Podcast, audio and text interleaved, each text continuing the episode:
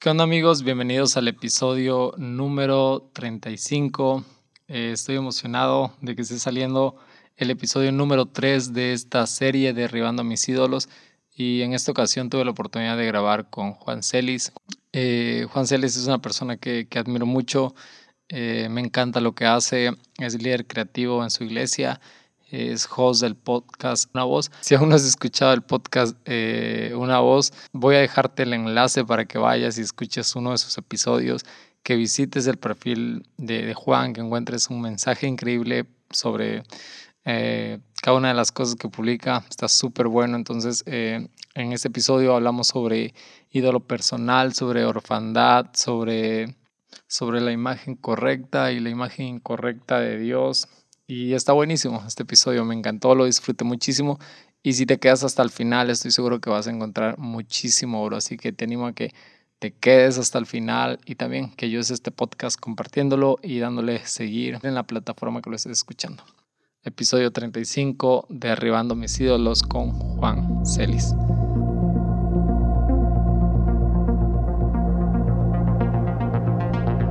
Estás? Eh, nada, emocionado de que estés acá. Tenía muchísimo tiempo de que te había comentado que quería que grabáramos este episodio, creo que desde finales de año y pues ya, el día de hoy es una realidad y me emociona muchísimo, me emociona que, que estés acá, que puedas traer muchísimo aporte y muchísimo valor a, a, esta serie. ¿Cómo has estado? Ah, no, súper bien. Sabes que de hace rato estábamos con esta, con esta invitación, esta oportunidad de poder compartir eres de verdad de esas personas que admiro y me siento de verdad muy, muy honrado de estar en tu podcast. eso sí, es un privilegio, de verdad que es un privilegio estar hablando contigo hoy y, bueno, que Dios sea también hablando a cada persona que, nos está escuchando. De verdad, gracias por la invitación, la, de verdad ha sido bien, de bendición. Nada, nada, todo un honor, este, y siempre te lo he dicho, eh, un honor de, de que me hayas invitado por primera vez a, a tu, a tu podcast, a, a una voz. Y, y nada, y entonces dije, desde que, desde que empecé a escuchar tus episodios, dije, tiene que estar en esencia abstracta. Y pues ya, espero que sean muchísimos más que vengan. Entonces, eh, estoy claro. emocionado. Me encantaría que, que, que, nos contaras un poquito de quién es Juan Celis, qué haces, que nos hables un poquito de, de tu podcast. bueno, eh, colombiano me gusta mucho eh, identificarme como justamente eso, una voz. Eh, no, no, no me gusta ponerme pues un título o ponerme una etiqueta de, de que soy cierta cosa. No, no, no. Soy una voz, una voz más de, de, muchas que están levantándose en este tiempo a hablar, jóvenes, casado, ya voy para tres años de casado, con una hermosa rola, digo rola, bueno, los que de pronto están escuchando y que no, como aquí en Bogotá, donde vivimos, se le dicen a los a las que viven se le dicen rolos. Entonces aquí estoy casado con una rola. No vivo en Bogotá, o sea, no soy de Bogotá, vivo en Bogotá, pero no soy de Bogotá, soy de la ciudad de Neiva, otra ciudad de Colombia. Eh, nada, ya 30 años, Vladi ya 30 años, imagínate. Sí. Ya. Recién. Estoy en esa edad donde, donde los muy ancianos te, me dicen joven pero donde los que son muy jóvenes me dicen que ya estoy anciano. Entonces es como una edad ahí como intermedia y como que no se sabe. Pero de verdad lleno de vida, lleno de, eh, planes, eh, de sueños, de anhelos, eh, amando a Dios en el camino, aprendiendo cosas, diseñador en cuanto a, a, profesión, soy diseñador gráfico. en mi iglesia local donde me congrego, soy parte del equipo en donde hago parte del equipo de planta, o sea, trabajo en la iglesia y, dirijo como la parte de creatividad en ese sentido, la parte de diseño, ¿no? Diseño gráfico. Y nada, eh, creciendo en liderazgo, creciendo en este proceso también de, de, formarme como líder, como, como persona que pueda servirle a Dios, no solamente con mi talento en el arte, sino también como eh, hablando de Él. Pues tengo mi podcast eh, una voz y aparte de eso también pues con mi esposa nos encargamos también de estar enseñando a diferentes jóvenes que, que están a nuestro cargo y están digamos bajo, bajo nuestro liderazgo. Y prácticamente es eso, ¿no? Eh, tengo una perrita, adoptada, se llama Petunia, eh, la saco todas las mañanas al parque. y esa es la vida que tenemos con mi esposa. Nos gusta ver series, nos gusta comer pizza, hamburguesa y pasar mucho tiempo en familia. Es como prácticamente lo que se resume en un sentido mi vida. Ese, ese es Juan Celis. Nada, eh, es un honor porque desde, desde los primeros episodios siempre me ha encantado como tu forma de enseñar y te lo he dicho. Eh, creo que te lo, no sé si te lo dije en el episodio que grabamos juntos o, o si te lo he dicho por DM, pero realmente es una de las personas que, que me encanta cómo enseñas y, creo que hay paz y hay tranquilidad en tu enseñanza y, mm. y puedo definirlo como que es sublime. de hecho, últimamente con la, con la serie de, de Job eh, me encantó muchísimo, me encantó esa mm. parte. Que de hecho te pausaste y que tienes unos episodios pendientes. ¿Qué, inspiró? Ya pronto sale el resto. ¿Qué inspiró eh, esa serie? Eh, justamente el proceso pandemia. Yo, eh, el proceso pandemia 2020 fue para mí un año montaña rusa, se puede definir. un año donde se emprendieron muchas cosas, donde empecé a crecer en muchas áreas de mi vida, pero también hubo picos tanto arriba como abajo, en donde de verdad eh, me llevó a examinar profundamente cómo, cómo estaba mi relación con Dios, pero sobre todo cómo estaban las relaciones con las demás personas. Y raro porque Job es de esos libros que están en la Biblia, pero nadie quiere leer a veces, y es como que encontré demasiada sabiduría eh, detrás del dolor de todo lo que vivió Job, eh, demasiada enseñanza y, y fue como una carta de amor de parte de Dios para mi vida, el libro de Job. Lo leí y lloré. Yo no sé si alguno ha llorado con el libro de Job, pero lloré con el libro de Job por, porque veía una persona tan vulnerable, una persona tan llena de cicatrices, llena de dolor, y como en medio de todo eso Dios no dejó de ser Dios en la vida de él y tuvo que llevarle un proceso de entender y conocer a Dios, no desde el ojo humano, sino que Job te, te eleva y te lleva a entender y a ver a Dios desde una óptica mucho más elevada en la sabiduría de Dios. Y eso me llevó, fue un momento súper bonito porque fue un momento donde de verdad me llevó a examinar mucho las relaciones, el libro de Job, cuando se pegue en la pasada y en el podcast y, escuchen cada episodio, van a ver que el libro de Job te enseña mucho de relaciones, de profundidad en relaciones. Y, siento que como el 2020 nos distanciamos, eh, nos tocó apartarnos, parte de lo que afectó en muchos y sobre todo en mí fue esto, relaciones, relaciones. Y, y me ayudó bastante. Creo que la motivación principal fue eso, hablar un poco del dolor, tratar de empatizar con muchas personas que sé que pueden estar pasando por la misma circunstancia de dolor y como hay como una esperanza como al final del túnel, ¿no? Ahí se ve la lucecita al final del túnel.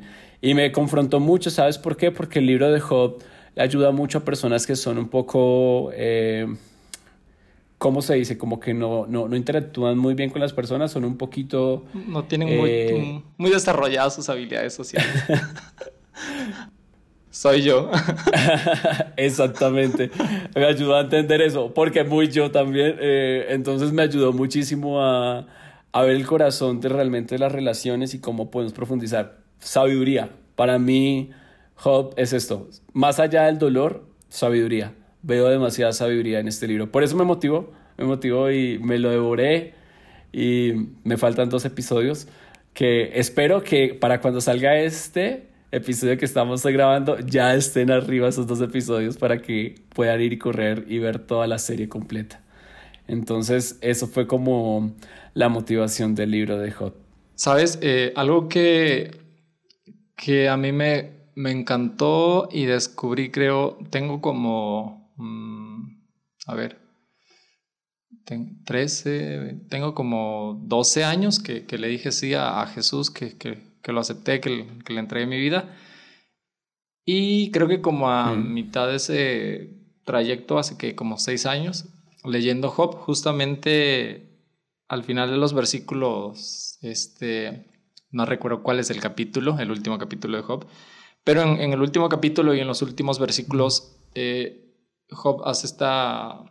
Uh, Job dice esto, te conocía de oídos, pero ahora mis ojos te han visto. Y es así como de, wow, no ah. manches, o sea, es alguien de que probablemente intelectualmente o de oídos conocía a Dios, pero ahora sí lo ha podido experimentar.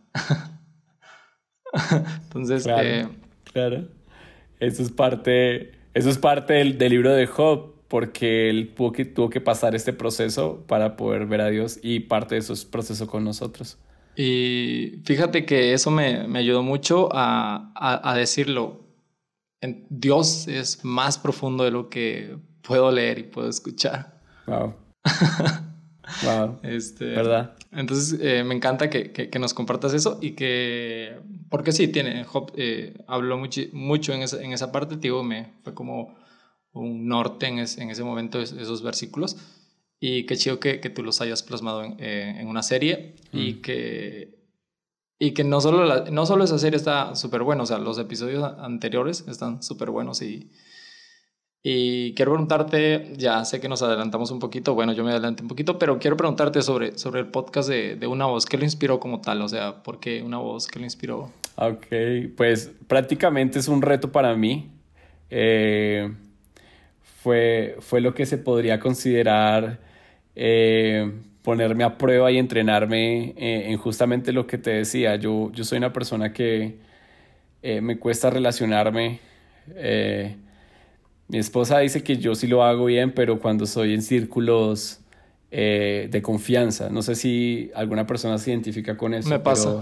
que cuando está en un círculo de confianza, está, cuando ya entra en una conversación es más suelto para hablar, pero yo no soy quien proponga a veces conversaciones. Yo no soy el que busque intencionalmente esos momentos, ¿no? Y cuando eh, sentía mi corazón poder hablar y poder compartir en una voz, justamente pensaba mucho en, en, la idea de, de, Juan el Bautista y cómo Juan el Bautista, muchos tal vez quisieran ponerle una etiqueta y decirle, oye, tú eres esto, tú eres el Cristo, tú eres Elías, tú eres... Y él dijo, no, no, no, yo, yo no me identifico con nada de eso, yo me identifico con una voz que clama en el desierto. Soy una voz, una voz. Si hay algo que puede identificarme es esto, soy una voz. Y y, dije, ok, una voz igual, no, no, no, no me considero como una persona que quiera identificarse con algo en cuanto a una etiqueta o un título, sino más bien con una función en cuanto a, a lo que estoy haciendo de una voz, porque el problema es que cuando creamos algo, algún tipo de contenido, hace poquito compartía esto en unas historias y es, creemos que lo que creamos es nuestra identidad, ¿no? Y hacemos de, de nuestra función la identidad. Pero ahí cometemos un error, porque el día que no tenemos la función, entonces dejamos de ser alguien. Y realmente ese no es el punto. Ya nosotros somos algo, somos hijos de Dios. Y no sé si te pasaba o has escuchado esto que le dicen a los niños cuando están pequeños, que quieres ser cuando grande. Y entonces todos, no, quiero ser bombero, quiero ser policía. No, está mal, porque un niño ya es alguien. No necesitas crecer y ser un bombero para ser alguien en la vida. Ya eres alguien, ya eres un hijo de Dios, ya eres un humano, ya tienes un potencial. Y entendí entonces que una voz es como esa identificación que tiene Juan el Bautista, que no quiere robarle un protagonismo a Jesús. Es más, dicen, mira, he, aquí el Cordero de Dios que quita el pecado del mundo, a Él míralo, no me miren a mí, yo ni siquiera soy digno de desatarle las correas del calzado a Jesús. O sea, es necesario que Él crezca que yo mengüe. No quiero tener aquí una etiqueta protagonista en esto, quiero simplemente ser una voz, como muchas. Tú eres una voz también. Cada uno es una voz, porque en cada uno está la voz de Dios que quiere decir algo a través de ellos. Entonces, nació de eso. Por un lado, de entender que hay una función que Dios quiere que yo haga, eh, y por el otro lado, de retarme a hacerlo, porque me saca de mi zona de confort el hecho de tener que hablar en cada episodio, sabiendo que no soy una persona que de pronto sea muy fácil o se le dé muy fácil esto. Entonces, también siento que es un reto que Dios me puso para hacerlo de esa manera y confiar en Él. Es como parte del proceso. Wow, y, y, y, se ve tan. Lo ves y como que dices, o sea, es. Lo trae, o sea, se le da. Cada que te escucho es así como de, ah, me, encanta cómo, cómo, cómo, expones y cómo, cómo enseñas. Y fíjate que, que no, no, no sé si ya entrando en, en, tipo podcast, gente, espérense porque casi hasta el final viene lo de ídolos, el motivo de esta serie. Pero quiero aprovechar que estás aquí y platicar. Eh, no sé si te pasa que, que tienes episodios y, y, si no los grabas, dices, ah, creo que no pueden salir. A, a, mí me pasa, o sea, tengo ideas, tengo episodios y siento que el día que llego a grabar, como que digo, ah, siento que, que no es el tiempo. pasa, pasa. Nos compartías un poquito sobre eh, diseñador gráfico. Somos diseñadores gráficos, somos colegas y eres súper creativo. Eh, no, he podido ver como mucho lo que haces en tu iglesia, pero sí he podido ver lo que haces en tus redes y me encanta, o sea, me encanta realmente, o sea, creo que lo que has generado en redes, eh, más allá de cuántos likes tienes, más allá de cuánto alcance, creo que el mensaje que, el mensaje y la constancia que, que estás haciendo es de admirar, o sea, algo que, algo que a mí me, me cuesta muchísimo es ser constante en algo. Creo que soy muy desorganizado. Y, te veo a ti y te admiro de, oh, güey, ¿cómo puedes estar publicando casi todos los días? O hasta dos veces eh, por día. Es así como de, wow, te admiro en esa parte. Y quería preguntarte un poquito sobre, no sé, ¿qué, qué, te motivó a estudiar diseño gráfico? ¿Hubo como un llamado? ¿Sentiste un llamado o, o conociste a Jesús después ya de estar en el diseño gráfico, en la iglesia? Justamente, justamente el... empecé a estudiar diseño cuando cuando tuve mi encuentro con Dios, o sea, eh, literal, yo tuve un encuentro con Dios a los 17 años, un encuentro con Jesús y eh, ese año que tuve el encuentro, tuve un tiempo que en ese año que no estudié, había salido ya del, colegio, el bachillerato que se llama, y ya tenía que hacer la transición para entrar a la universidad, pero, pero me tardé ese año, me lo tomé como de descanso pero más que descanso fue como un pretexto de Dios para, para que ese año fuera un año donde yo me encontrara con Él y creciera, creciera en mi relación con Él. Y justamente como ya había aprendido eh, durante ese año lo de orar, buscar como la voluntad de Dios, parte de eso. Entonces fue el proceso para elegir eh, estudiar. Y ocurrió algo bien, bien, bien curioso porque yo estaba quería entrar a estudiar artes integradas en una universidad de aquí de Colombia, pues de mi ciudad de Neiva, que se llama eh, la Surcolombiana. Y recuerdo que al querer entrar a esta universidad, yo quise matricularme a mitad de año. En ese año que conocí a Dios, quise matricularme en la mitad de año y llevé como mis papeles, fui a averiguar todo y sí, estaba súper enfocado a estudiar artes integradas porque desde chiqui siempre he sido como muy movido por esto, por el tema de las artes. Eh, pero cuando llegué, antes de ir a, a esta reunión, como ya sabía lo de orar y, y mi relación con Dios, entonces oré, una oración súper sencilla, Dios, quiero estudiar artes integradas, pero no sé si sea lo que tú quieres, pero si es lo que tú quieres, pues tú me abrirás las puertas y amén. Si no, pues sería otra cosa. Ya, amén. Y me fui. Cuando llego a, eh, a la reunión allá, me cerraron las puertas completamente porque me dijeron que esta carrera no se podía matricular a mitad de año porque era una carrera anual, se tenía que matricular al inicio de año y que si ya no la matriculabas a inicio de año, ya no podías durante ese año estudiarla, sino que tendrías que esperar hasta el otro año. Ah, sí, yo me, me desinflé, dije, no, yo quería artes integradas, ahora que voy a estudiar. Típico joven que está en su momento de indecisión de esto de qué estudiar. Y dije, bueno, no me voy a desanimar, voy a seguir orando y que Dios me vaya mostrando. Descansé en Él en eso. Y al poco tiempo una amiga que había estudiado conmigo en el colegio se me acercó y me dijo, Juan, ya estás estudiando y empezamos a charlar y, me y yo le dije, no, le conté la historia y me dijo, pues mira que hay una carrera en una universidad que no es pública, es privada, pero, pero es una carrera que, que, que, me gusta como todas las materias que están viendo. Yo le dije, que, ¿cómo se llama? Y me dijo, diseño gráfico. Y ahí apareció el diseño gráfico en mi vida. Primera vez que escuchaba esa palabra, eh, ponle hace 10, 11 años atrás, el diseño gráfico era muy poco mencionado y, sí. y es más, muy pocas personas daban un peso por el diseño gráfico. El que estudiaba diseño gráfico antes era como, ¿en serio vas a estudiar eso? Eso es una carrera como de como que no es muy buena, ¿no? Eh, normalmente en mi, en mi, país estudiaban más ingenierías, petróleos, eh, medicina, cosas así, ¿no? Y, y yo diseño gráfico. Eh, entonces cuando, cuando decidí esto del diseño gráfico fue muy lindo porque ella me muestra todas las materias y pues era lo que yo quería, o sea, era, había pintura, pues había obviamente diseño digital, había todo el tema de todo lo que me gustaba, fotografía. Y, y me enamoré de la carrera, empecé a hacer papeles y fue de una, o sea, como que de una se dio todo y empecé a estudiar.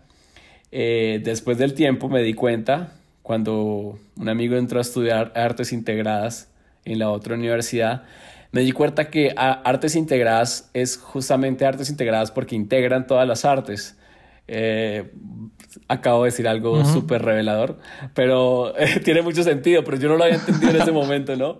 Que eran todas las artes y eso incluye la música, incluye el teatro, incluye el baile, incluye todo esto. Entonces yo solo quería ir por el arte tal vez de la pintura o de la escultura o cosas así, pero yo soy pésimo en el teatro Imagínate una persona que le cuesta sacar un podcast, ahora tener que hacer algo de teatro. No, o sea, yo no. Hubiera sido muy mal si hubiera entrado a esa carrera. Eh, baile. Soy muy malo bailando. O sea, diseñador que se respete no sabe bailar. No, me... no mentiras, estoy bromeando. Si eres diseñador y sabes bailar, bien por ti. Eh, que el Señor te siga bendiciendo. No te posee el espíritu de la música. Sí, pero no, mal, mal, de verdad que... Entonces dije, amén, gracias a Dios, Dios me libró de esto porque no hubiera podido con, con artes integradas y amo lo que es ahorita diseño gráfico, lo estudié con amor, con pasión y es lo que hoy en día trabajo en diseño gráfico, es, eh, es parte de lo que uso como, como herramienta también para extender el reino de Dios, para poder hablar a muchos de Él es lo que el talento que Dios me ha dado para hacerlo, aparte obviamente de, de enseñar a, hablar de él. Entonces amo el diseño gráfico por eso. Y así fue más o menos el proceso. Ese fue más o menos el proceso. Wow. Justamente creo que me, identifico mucho contigo porque, o sea, somos diseñadores gráficos, servimos en la iglesia eh, y más o menos fue el proceso similar. Eh, después, de, después de, de, haber decidido por Jesús, más o menos como que Jesús me llevó a esa parte del, del diseño gráfico. Sí, Está súper chido. Eh, y, y, ahora qué haces en la iglesia? Líder del área de, diseño como tal, ¿no? Sí, estamos... Eh, ese es otro, es que este podcast podemos hablar de muchas cosas, porque de verdad ha pasado demasiadas cosas, porque viviendo yo en mi ciudad, pues yo trabajaba en pequeños lugares en donde ejercía el diseño, pero sentía que, que, era muy mal, mal pagado, no solamente, sino como que no lo valoraban, ¿no? Eh, el trabajo. Por, dos. sí, entonces era como que estando en mi ciudad lo sentía muy así. Y Dios una vez me puso esto en mi corazón, sirviendo en mi iglesia todavía en la ciudad donde, en mi ciudad natal, en mi iglesia local él me puso en mi corazón que yo tenía que ser fiel con lo que Él me había entregado y darlo al servicio. Y fue muy bonito porque fue un proceso donde en todo lo que sucedía en la iglesia que necesitaran de diseño, no había nadie sino solamente Juan. Entonces buscaban solamente a Juan y, y, yo todo lo daba en servicio. Nunca, nunca, oye, págame tanto por esto. No, no, no, no. Yo todo lo entregaba a un servicio. Y la iglesia donde estaba en mi ciudad natal eh, es como una iglesia hija de la iglesia donde hoy en día estoy trabajando, aquí en la capital, en Bogotá. Y yo ya he visto que eh, el pastor de la iglesia aquí en Bogotá, que hoy en día es mi pastor, iba y enseñaba en algunas ocasiones a la iglesia de mi ciudad natal y yo lo veía, y, pero nunca charlábamos como era muy distante. Por cosas de la vida terminé viniendo aquí a Bogotá, aquí me casé, aquí conocí a mi esposa, aquí todo y aquí entonces me conecté con la iglesia eh, principal, por decirlo de alguna manera, eh, de, actualmente mi pastor. Y cuando llegué, eh, eso de que conoces al amigo del amigo del amigo y justamente el momento que llegué y empecé a congregar, la que estaba como diseñadora, muy buena diseñadora que llevaba muchos años trabajando en la iglesia, iba a hacer una transición, ya no iba a seguir trabajando más y estaba la vacante para ese puesto de diseño, diseñador de planta y, y como el, el, el, líder creativo en esta área en la iglesia. Y, y por puras conexiones de Dios, terminé yo presentando como mi prueba. Me fue re mal en la prueba, no fue como la mejor prueba que me habrán hecho, ni hice los mejores diseños, pero confiaba en que el Señor estaba abriendo una puerta y así fue, me llamaron, me confiaron en mí, en lo que yo podía aportar y, y hoy en día pues me congrego en esta iglesia en Puente Largo, aquí en Bogotá, y pues el pastor es mi jefe y pues es mi pastor actualmente, el que yo había visto hace mucho tiempo atrás, y hoy en día pues obviamente gano por, por el tema de diseñar, pero más allá de eso también amo hacerlo porque es dentro de la iglesia y, y también lo hago como un servicio para él, lo sigo haciendo como un servicio para él, ¿sabes? Todavía lo sigo haciendo como un servicio para él, con la diferencia de que ahorita pues me pagan por hacerlo, pero mi corazón sigue siendo un corazón de que lo sirve en esta área. ¿En qué momento? O sea, ¿en qué momento como que en México decimos te cae el 20? ¿En qué momento te cae el 20? Que es como cuando ah, como que hay revelación de algo y dices, oh, ahora entiendo todo eso, o esto es lo que quiero hacer. ¿En qué momento te cae como el 20 de no voy a, no quiero servir solamente porque pues hace falta un diseñador? Sino que siento que es lo que Dios me está pidiendo. O desde el principio, o, o, primero servías porque había necesidad y luego te cayó el como de, ah, o sea, esto es lo que quiero hacer en la iglesia. ¿Sabes que eh, ¿Hubo algún momento así o...? Eh, en, el contexto de, de, necesidades es que se dan como las oportunidades, ¿sabes? Y es cuando uno... Dios habla de muchas maneras, ¿no? Dios habla... Cuando le habla el profeta Elías, Dice que hay, hay temblores, hay relámpagos, suenan un montón de cosas, pero es que la voz de Dios no estaba ahí. Después suena un silbido apacible, un susurro, y es cuando dice que ahí estaba la voz de Dios.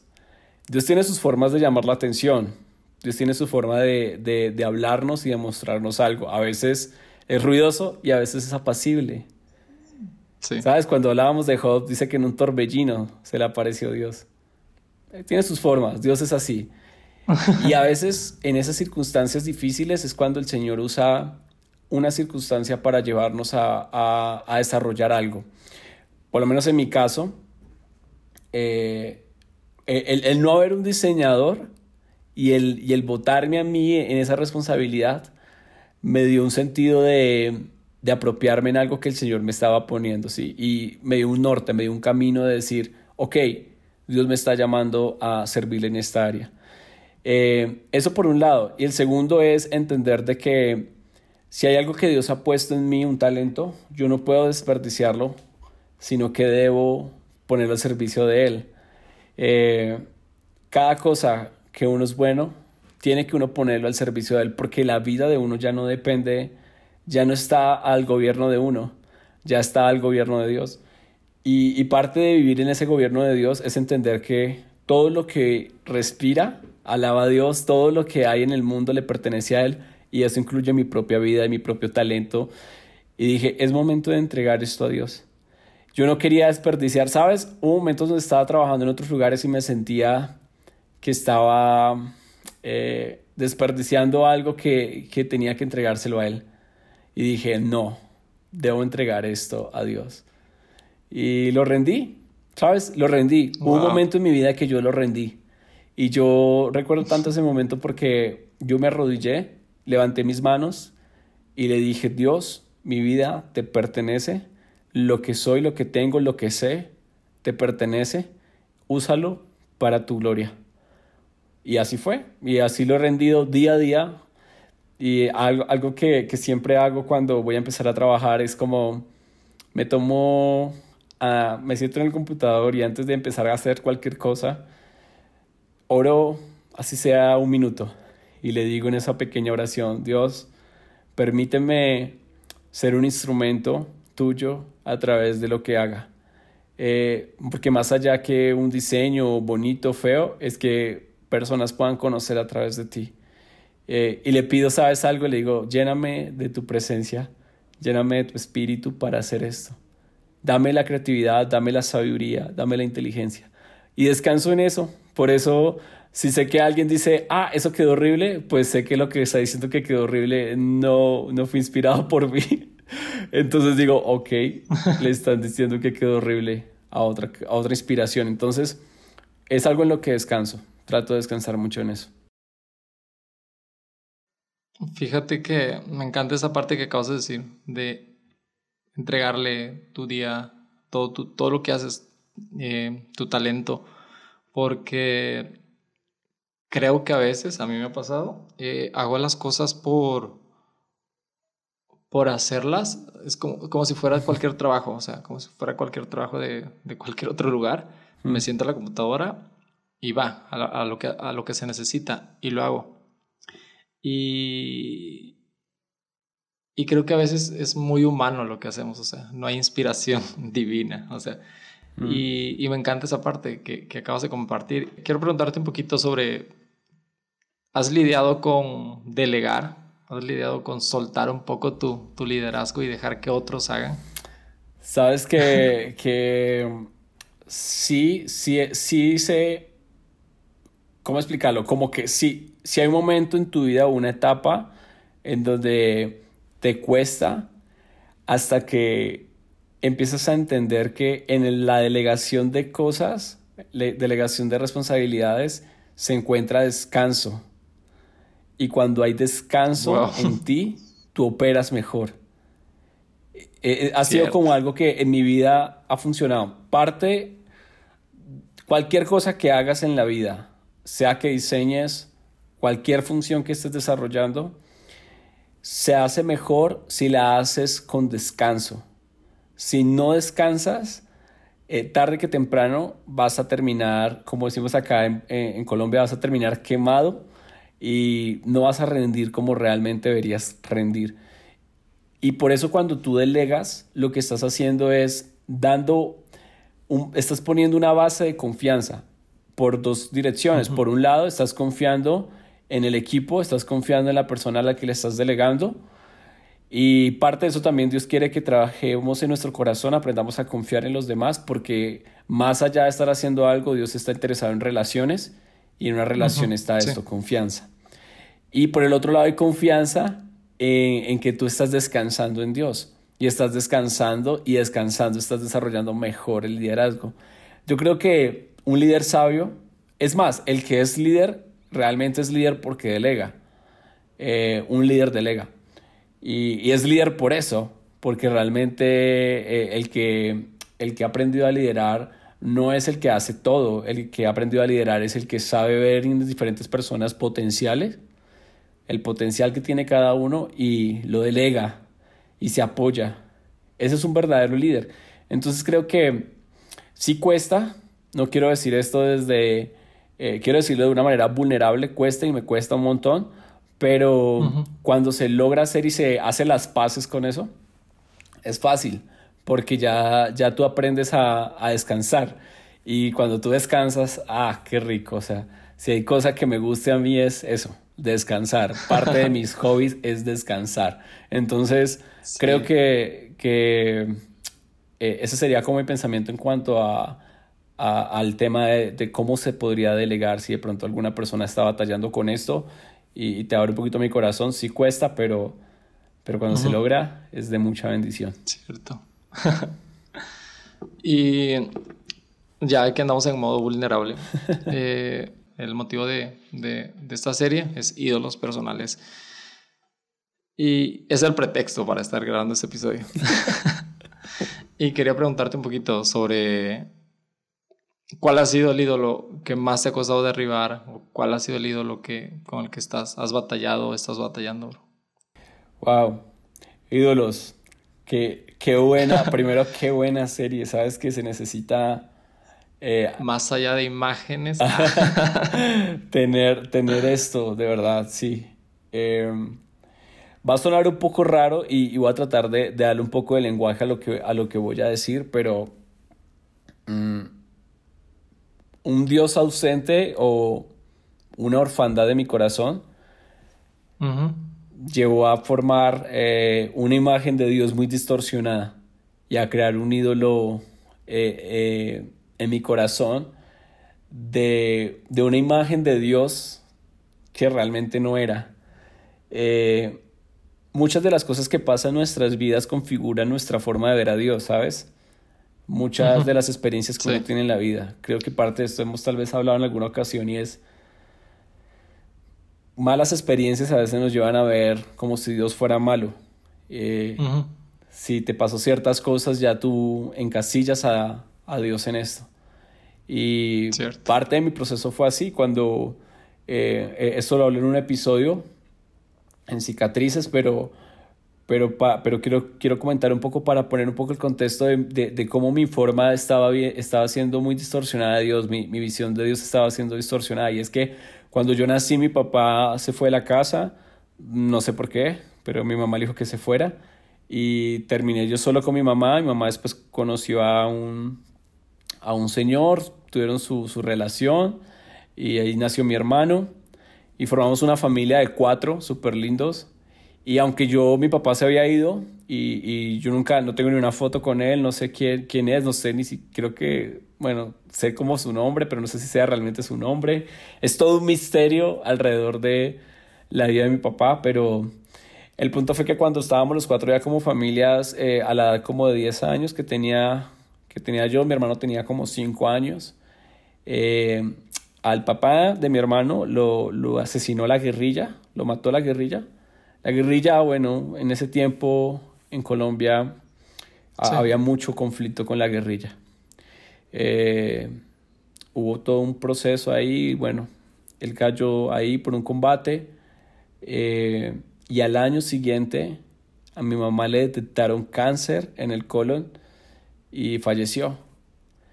Entonces mi hermano y yo quedamos a la edad de, yo 11 años, él como unos 6 añitos, quedamos huérfanos. Y todo esto desde chiquito estaba configurando mi forma de ver a Dios, mi forma de ver a Dios.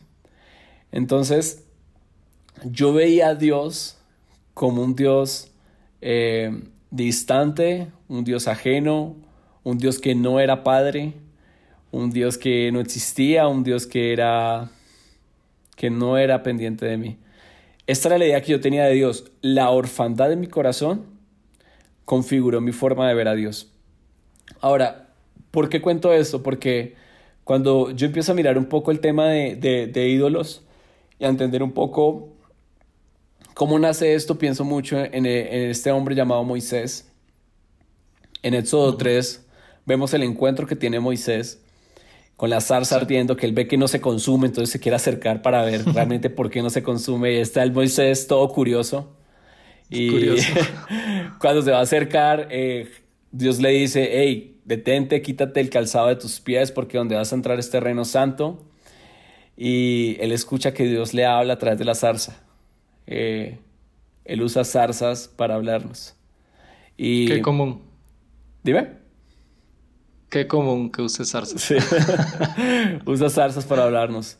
pero antes de Éxodo 3, hay una parte donde, eh, en el, segundo capítulo de, de, Éxodo, en donde nos habla un poco de quién es Moisés, ¿no? Moisés, eh, siendo, digamos, de una familia de hebreos, pasa todo esto que están matando los niños, entonces su mamá lo mete eh, en, el, en el Moisés y lo tira al río, y ahí es cuando lo recoge la hija del faraón y lo forma dentro de las culturas eh, de, los egipcios como un hijo de ella, aunque es un hebreo.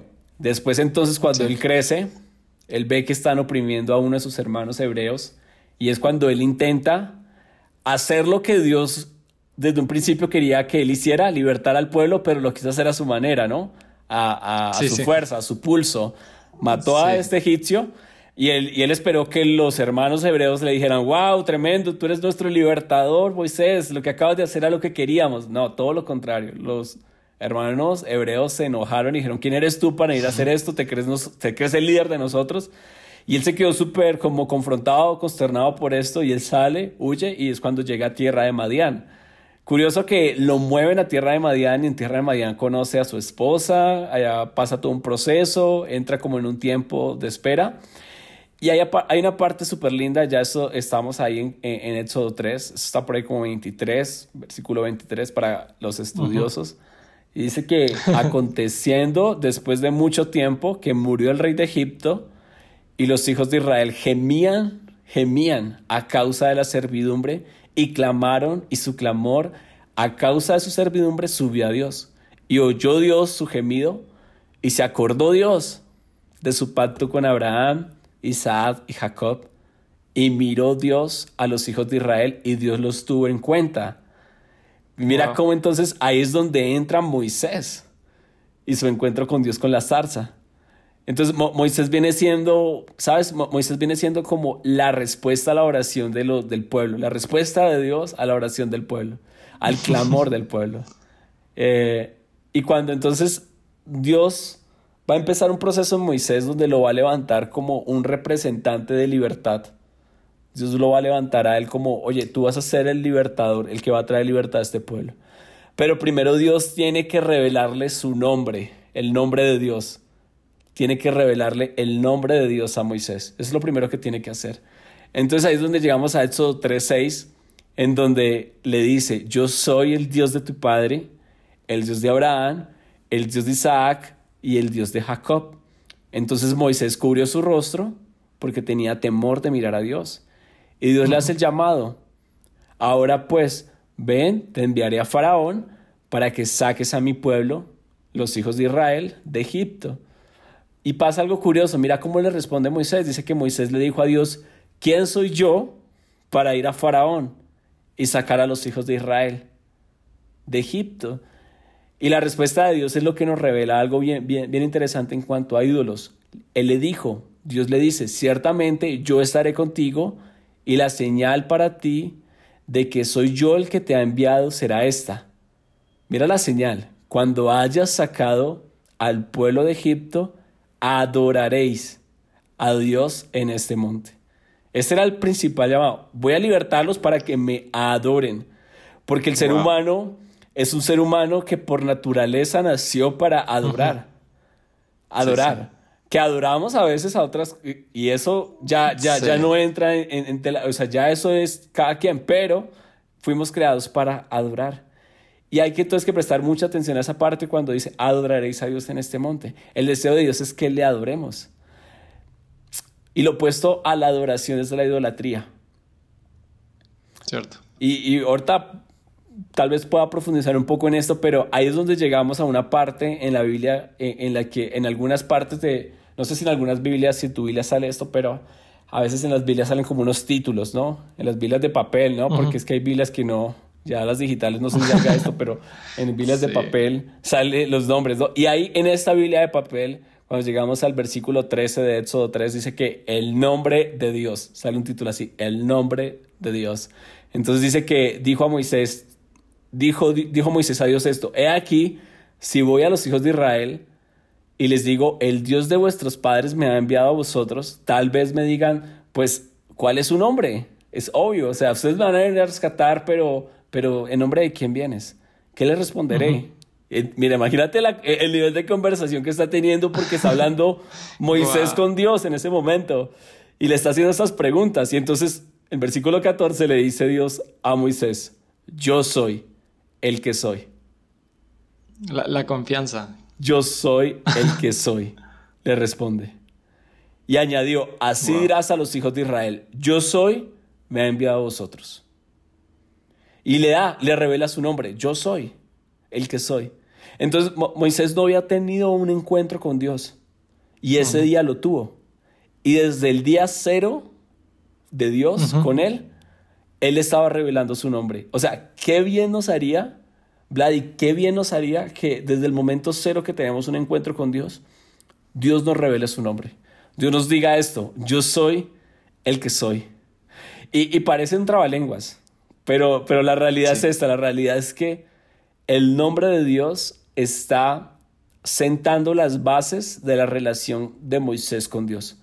Porque cuando llegamos a, a Éxodo 32 más adelante, el primer verso inicia diciendo esto, dice que viendo el pueblo que Moisés tardaba en descender del monte, ya él libertó el pueblo, ya él eh, están, en, están en el desierto, ya pasó todo lo de Egipto, todo lo de las plagas, el mar se abrió, todo esto ya pasó. Y cuando llegamos a Éxodo 32, viendo el pueblo que Moisés tardaba de descender del monte, se acercaron entonces a Aarón y le dijeron, levántate, haznos dioses que vayan delante de nosotros. Porque a este Moisés, el varón, de, el varón que nos sacó de la tierra de Egipto, no sabemos qué le haya acontecido. O sea, Moisés subió al monte Sinaí para recibir la palabra de Dios, ¿no? Sus mandamientos. Y él está ahí arriba con Dios, recibiendo, escrito por el dedo de Dios, los mandamientos. Y está allá en su encuentro con Dios. Pero pasaron varios días y entonces la gente empezó a sentirse impaciente. Como, oiga, ¿y por qué Moisés no baja del monte? Se está tardando. O sea, ya como que no sabemos qué le habrá pasado. Pero mira, ellos en lugar de esperar por los mandamientos de Dios, la gente se reunió e intentaron hacer algo por ellos mismos. Algo que les, que los agradara. Algo que, que les diera propósito, ¿no? Entonces, lo que solo Dios puede proveer es sustituido por una falsificación temporal. Esto es un ídolo. Entonces, este pueblo había visto, Vlad, este pueblo había visto el poder de Dios manifestarse una y otra vez cuando estaban en Egipto, cuando salieron. Sin embargo, ellos quisieron, crearon un becerro de oro. Ahora, pensar en esto en la actualidad, eh, o sea, es algo risible, es algo, parece ridículo, ¿sí? Crearse un becerro de oro y adorarlo. Pero no lo fue para los israelitas, porque ellos por más de 400 años habían visto esta clase de objetos en Egipto. O sea, ellos habían visto era parte ya de su cultura. Era su cultura, exactamente. O sea, era algo familiar en la cultura egipcia. Era algo común para ellos. Pero dice que se hizo de ello un becerro de fundición. Entonces dijeron, Israel, estos son tus dioses que te sacaron de la tierra de Egipto. Wow, esto, eh, esto es tremendo. Esto es tremendo porque mira lo que va a pasar acá. Mira cómo el yo soy, el que soy, ahora ellos lo están viendo como un becerro de oro. O sea, lo están llevando a ese nivel. Entonces, tanto el pueblo como los líderes habían señalado a este becerro de oro y lo llamaron, mira, ese es Jehová, el único Dios verdadero quien los había sacado de Egipto. Y sabes, e, e, ellos no dijeron, este es Baal, aquel que nos sacó de Egipto. No, no, no, ellos no usaron ningún otro nombre de Dios falso. No, no, no. Ellos llamaron a este becerro con el nombre del Señor. Entonces lo que hicieron fue reducir la grandeza del Señor en términos comunes e imágenes finitas con las que estaban familiarizados. ¿Por qué? Porque tú te conviertes a la final, esto, eh, eh, ¿a qué te va a llevar? A que te conviertas a la final en lo que vayas a adorar. Uno se convierte en lo que adora. Por eso la adoración te da identidad, pero la idolatría viene siendo e, el enemigo de la adoración. Y todo esto que, cuento tiene mucho que ver con lo que pasó en mi infancia y cómo fue mi encuentro con Dios, porque cuando yo tuve mi encuentro con Dios, pasaron esos 10 años, 11 años que estaba así súper mal, huérfano, había creado una imagen de Dios súper distorsionada, me había creado mi becerro de oro, literal. Ese era mi becerro de oro, la imagen de Dios distorsionada. Y llego yo a mis 18 años y curioso que una amiga que conocía de Dios hace mucho tiempo, eh, se había sido formada en la Biblia, en oración, en toda su relación con Dios desde muy pequeña. Eh, yo era amigo de ella, pero ella no me compartía nada de Dios, ni un versículo bíblico. O sea, no me decía ni un, ¿sabes cuán Dios te ama? No, no, no, nada de eso. Éramos amigos. Yo llegaba borracho a su casa, conversábamos. Eh, ella sí me decía, oye, no digas malas palabras porque eso no está bien, aquí en mi casa tampoco, pero nunca me habló de Jesús. Hasta que un día a mis 18 años ella me vio mal, me vio triste, me vio destrozado. Y ella me dijo, oye, porque ni siquiera me, mira lo que me dijo, me dijo, ¿por qué no vamos en la misma ruta de este colectivo? Yo voy para la iglesia, era un sábado 5 de la tarde, y tú te quedas ahí cerca de tu casa y yo continúo para mi iglesia. Yo sabía que ella tenía sus reuniones todos los sábados a las 5 de la tarde en la iglesia. Y yo, bueno, pues sí, vamos. Entonces la acompañé cuando íbamos llegando ya a mi paradero. Ella me dijo, Juan, ¿y por qué mejor no me acompañas a la iglesia? Y ella tal vez le daba mucho miedo invitarme a la iglesia, yo creo, porque me veía como rudo, como el man distante, entonces como que no. Hasta que ella se llenó de valor y me invitó. Y cuando me hizo la invitación, yo dije, pues, ¿sabes? No tengo novia, acabo de terminar con mi novia, estaba mal, eh, no tengo papás, no tengo amigos, o sea, estoy mal en mi casa, pues vamos. Y terminé yendo a la iglesia y cuando llego a la iglesia, me siento en esa silla de madera alargada, mi amiga se hace a un lado, yo al otro lado, y recuerdo tanto que la persona que estaba dirigiendo un momento de adoración, justamente, tomó un micrófono y dijo, saben, chicos, cierren todos los ojos que Dios les va a hablar. Dios les va a decir algo. Y yo, bueno, pues yo estaba sentado, apático, todo el mundo me miraba raro, yo miraba raro a todo el mundo, me sentía extraño en el lugar, pero dije, ok, voy a cerrar los ojos. Incliné mi cabeza, recosté mi cabeza en la otra silla al frente y al cerrar mis ojos, eh, esta persona empezó a decir, sabes, aquí Dios me está diciendo que hay un joven que no tiene papá, que no tiene mamá, que la mamá falleció. Este joven ha intentado quitarse su vida. Este joven se siente así, así. O sea, empezó a describir cada cosa de mi vida. Pues inmediatamente yo miré a mi amiga y, y lo primero que pensé fue, oye, tú le contaste todo. O sea, todo está planeado. todo está planeado tú fuiste una, acá decimos en Colombia, tú eres muy zapa, o sea, le contaste todo a ese señor que ni siquiera sabe nada de mí, vine acá a hablar de mí. Entonces, ella me miró y me dijo, no, Juan, tú sabes que yo no puedo mentir, delante de Dios te lo digo, o sea, yo no puedo mentir y yo nunca he hablado con, con esta persona de ti. Entonces yo le pregunté, ¿y por qué entonces esta persona conoce de mí? ¿Por qué esa persona sabe quién soy yo si yo no lo conozco? ella me dijo, sabes Juan, porque aunque él no te conozca ni tú lo conozcas a Él, hay alguien que sí te conoce desde pequeño y este es Dios. Cuando ella me dijo eso, yo quedé, mi corazón se, como que le pasó algo a mi corazón, como que algo pegó a mi corazón.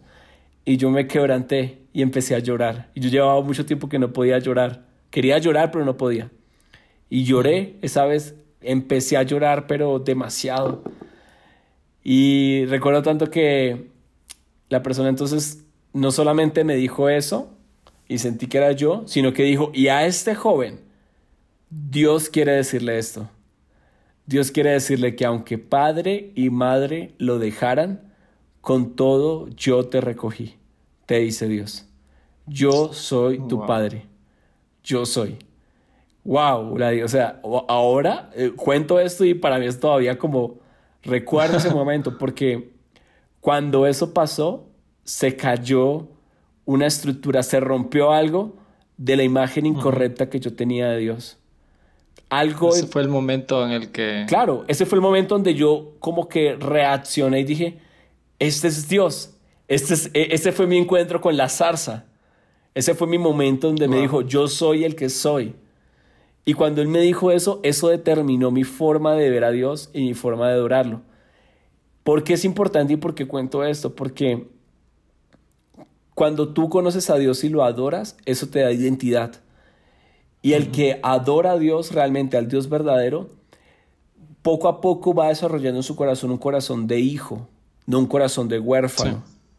La, la, orfandad es, es un ídolo, un ídolo que tienen muchos. Que yo siento que batallé con este ídolo muchísimos años de mi vida.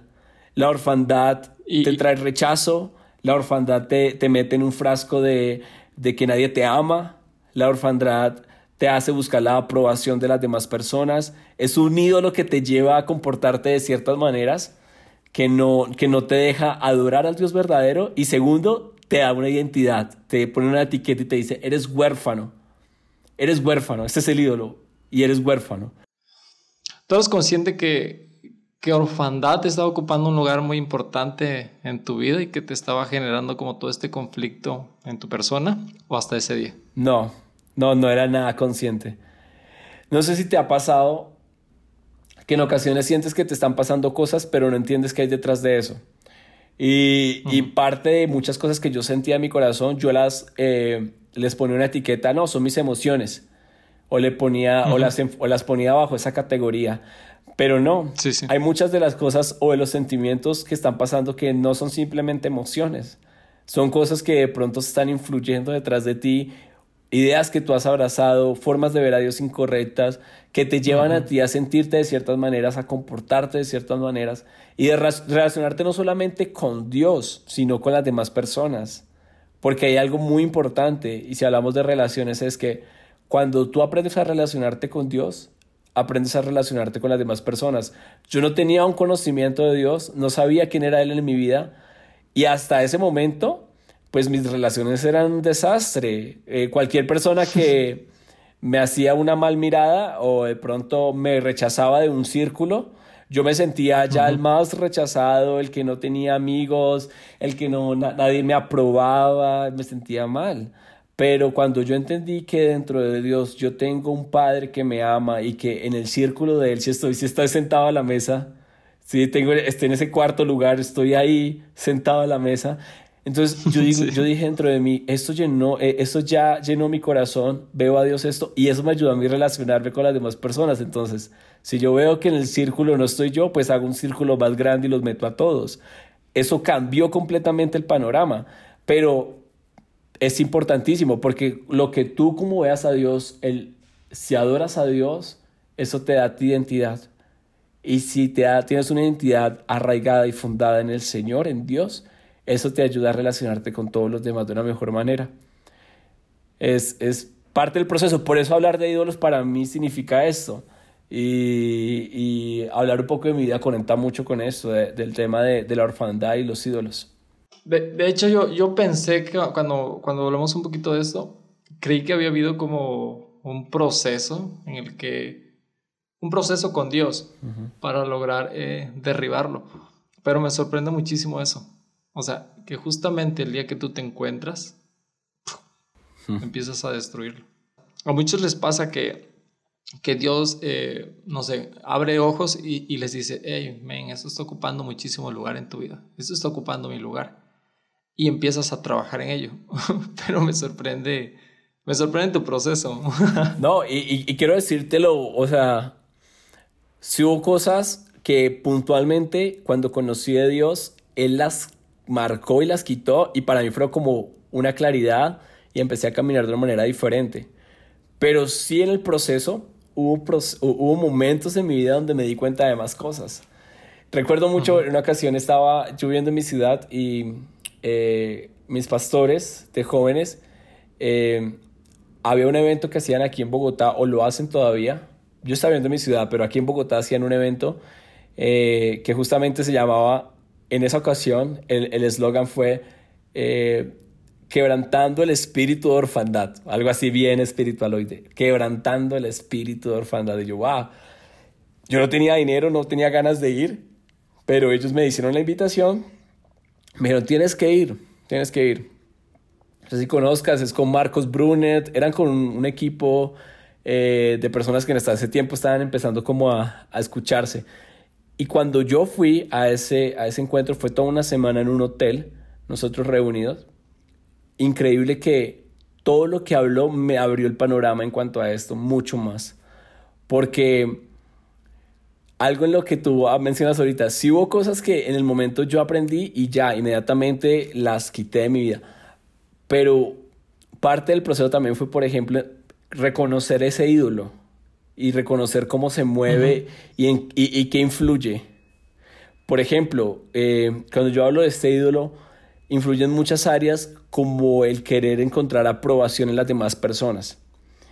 Y esa parte, querer encontrar aprobación en las demás personas, sí fue algo que hasta ese momento se empezó a quebrantar y sí hubo un proceso, porque a pesar de que yo ya había conocido de Dios y a pesar de que ya caminaba eh, en un ambiente de liderazgo, de iglesia, de todo, si sentía... Conocías tu valor, quién eras. Sí, exactamente.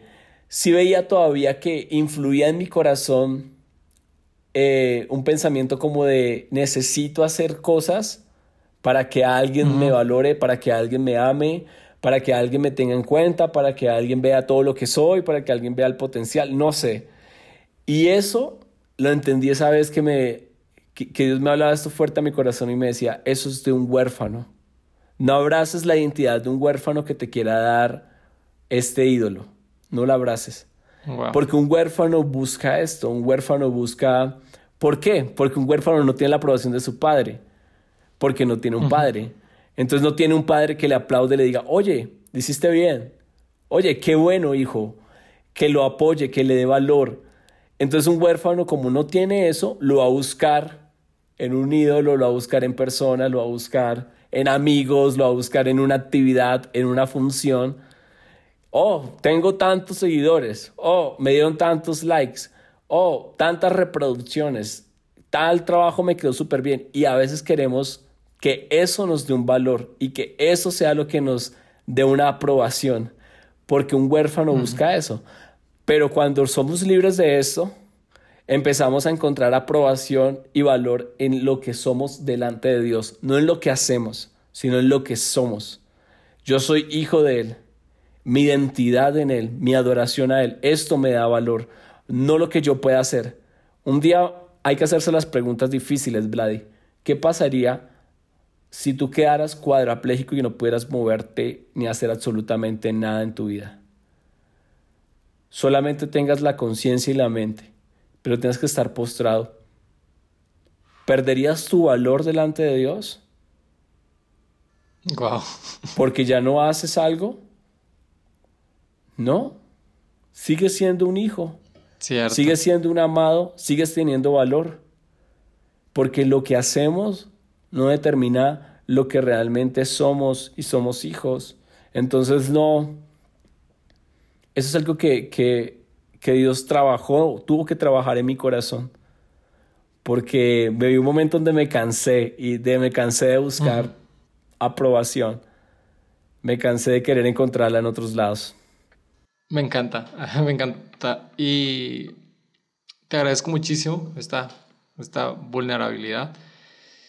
Y antes de, de terminar, me encantaría que, que cerráramos con esta parte de, hey, se me pasó esto, no sé, por alto, y esto alguien que está batallando ah, con este ídolo tiene que saberlo y tiene que trabajar en ello. Me encantaría que nos compartieras eso, si, si, si hay algo que se quedó y que no se dijo. Si hay alguien que está, eh, está batallando con esto, eh, todo parte de tu relación y tu encuentro con Dios. Eh, cuando Dios se revela en nuestras vidas, cada quien conoce a Dios de una forma. Para algunos, ¿sabes? Significa un Dios sanador, porque están en una tremenda enfermedad y Dios los sanó. Y ven a Dios como un Dios sanador. Otros estaban en una crisis financiera y Dios vino y le mostró como Dios proveedor. Yo soy Dios proveedor y yo te proveo. Para mí, y lo que me sacó de esto fue entender que Dios es un Dios Padre. Hoy en día, hoy por hoy tiene mucho sentido esa palabra. Cuando el pastor, la persona que estaba dirigiendo, dijo esto y dijo, aunque padre y madre te dejaran, con todo te recogerá. Yo creí que eran palabras súper lindas, poéticas, que habían salido del corazón de él y que se las inspiró a él. Pero después me di cuenta leyendo la Biblia que eso es el Salmo 27.10. Salmo 27.10 dice esto, David dijo, aunque padre y madre me dejaran, con todo Jehová me recogió. Cuando uno conoce a Dios como un padre, la orfandad empieza a irse. Ahora, esto es un proceso.